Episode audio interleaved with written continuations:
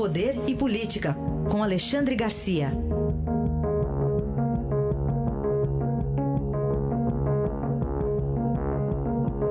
Muito bom dia, Alexandre Garcia, tudo bem? Bom dia, Manuel Bonfim. Bom dia e bem-vinda, Carolina Ercolim. Obrigada, bom dia, Alexandre. Carolina, você é a prova de que rádio não perde jamais a atualidade em informação, entretenimento. Seja bem-vinda. Muito, muito obrigada. Sensacional. Começar falando aqui do otimismo de empresários para esse ano de 2018, Alexandre. Então, a Fundação Getúlio Vargas mostra a pesquisa eh, eh, semanal com grande otimismo dos empresários eh, com vistas a 2018. E eu confirmo isso. Eu conversei nessa primeira semana de janeiro com muitos industriais e comerciantes. Estão otimistas com a economia. Vale dizer, estão otimistas com a produção e com as vendas. Agora estão preocupados em que a política venha atrapalhar né, essa volta do emprego, essa volta da renda do trabalhador. A prova de que a renda do trabalhador está voltando não são apenas os números, não.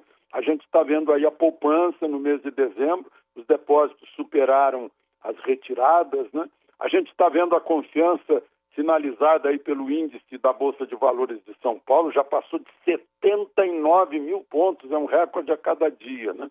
A gente está vendo a, a, confiança no estrangeiro com esse investimento eh, privado de 80 bilhões de dólares nesse ano que passou e a, e, e a intenção de investir outro tanto no, mês de, no, no ano que entra. A gente está vendo a, a, solidez com o real e o, e o dólar eh, mantendo nas mesmas cotações, o que significa também um, uma, um bom resultado das contas externas. Né? O Brasil teve um superávit comercial de 67 bilhões.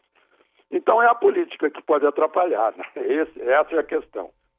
É, e o curioso é que mexer na regra de ouro assusta os investidores e, ao mesmo tempo, é, o próprio ministro da Fazenda, Henrique Meirelles, disse na, na semana passada em Brasília que ele mesmo é contra essa suspensão, né, pura e simples. É, ele mesmo joga contra o governo, né?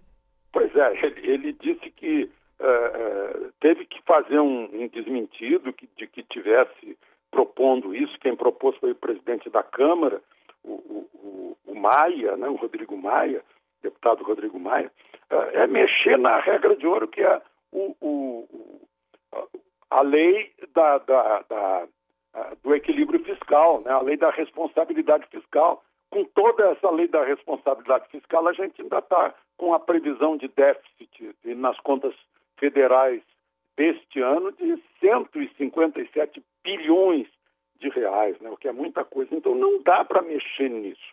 Mexer nisso está assustando os investidores, né? os comerciantes, os, os fabricantes, todo mundo fica assustado com isso. E é uma decisão simplesmente política para aliviar, né? É mais ou menos querer inventar agora, legalizar pedalada. É, é, em outras palavras, é isso. Né?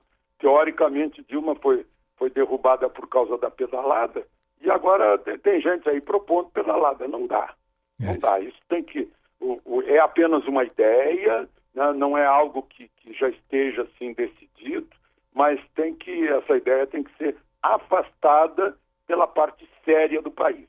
É. Eu costumo dizer que as pessoas se assustam com a possibilidade de candidatos populistas. Mas eu acho que o candidato pode ser populista da boca para fora na política, mas ele não pode ser populista na economia de jeito nenhum. Né? Tem que pensar lá no ditador Getúlio, que era o pai dos pobres, mas era a mãe dos ricos, como se dizia. Ele cuidava da economia com, com, com é, parcimônia né? e, e fazia concessões verbais e tal. Eu acho que é essa, esse populismo que nos assusta não pode atrapalhar a economia de jeito nenhum, embora seja caminho para a pessoa se eleger presidente da República, porque se não for populista, não se elege. É, eu aproveito esse gancho para fazer um convite aqui para o ouvinte da Eldorado, tem publicado no Estadão uma entrevista com o procurador Júlio Marcelo de Oliveira, que foi quem denunciou as pedaladas fiscais no governo do ex-presidente Dilma. E ele diz justamente isso, Alexandre. Suspender a regra de ouro é quebrar o termômetro da febre, ele declarou. Ah, pois é, acabar com a febre quebrando o termômetro. Não, não, não adianta. Né? O que tem que fazer é adotar medidas rigorosas, como a reforma da Previdência, por exemplo. Não tem saída. Se não reformar agora, vai quebrar depois. E aí, quem não, quem não quer ceder privilégio, né, que está fazendo a maior campanha dizendo que vão tirar dos, dos menores. Não, não vão tirar dos menores. Os maiores é que vão ter que ceder. Essa é a questão. Falam tanto em justiça social, né? então tem que pôr em prática. Bom, e para a gente encerrar, tem problema ainda grande, que é a insegurança pública em Goiás, enquanto o governador Marconi Perillo estava descansando num resort, né? Enfim, estava passando uns dias bem tranquilos numa é. praia bastante agradável, né, Alexandre? Pegou mal para ele, né? Que era um candidato à presidência da República, sem dúvida, uh, presidente do, do, do, PSDB e tal, um, um grande nome dentro do PSDB mas ele está furioso agora com o ministro da Justiça, que é um debate com o ministro da Justiça, porque as coisas estão estourando em Goiás. Ainda agora, aqui pertinho de Brasília, em Lusiânia, no presídio, houve uma fuga. Né? O único que pegaram foi o preso que, ao pular o muro de 3 metros de altura, quebrou a perna. Os outros fugiram, vão assaltar por aí, porque consegue arma fácil, inclusive alugada. Outro dia, também perto de Brasília, em Águas Lindas, houve também fuga essa questão do presídio de, de, complexo prisional de Aparecida de Goiânia não tem solução ainda. A, a presidente, como presidente do Conselho Nacional de Justiça, a presidente do Supremo, Carmen Lúcia, está visitando hoje o presídio né? e, e chamando a atenção para as autoridades de Goiás, tanto da Justiça quanto do Executivo, fazerem alguma coisa, porque não parou no, nos nove corpos carbonizados eh, no primeiro dia do ano, né, continuaram motins e fugas, embora tenham prendido agora no Rio de Janeiro, em Cabo Frio, um dos, uh, dos mandantes desses ataques. Acontece, está acontecendo no Rio Grande do Norte, por, por falta de pagamento da polícia, assim como aconteceu no Espírito Santo. É uma coisa preocupante, porque na hora que não tem o guarda na esquina, as pessoas antes tidas como pessoas de bem, famílias inteiras lá no Espírito Santo, com, até com, com criança, entravam nos supermercados para saquear. É uma coisa incrível. Né? As pessoas parecem que só, que só agem quando estão sob policiamento. Está faltando isso também aqui no Brasil, na nossa, nossa grande crise moral. Né?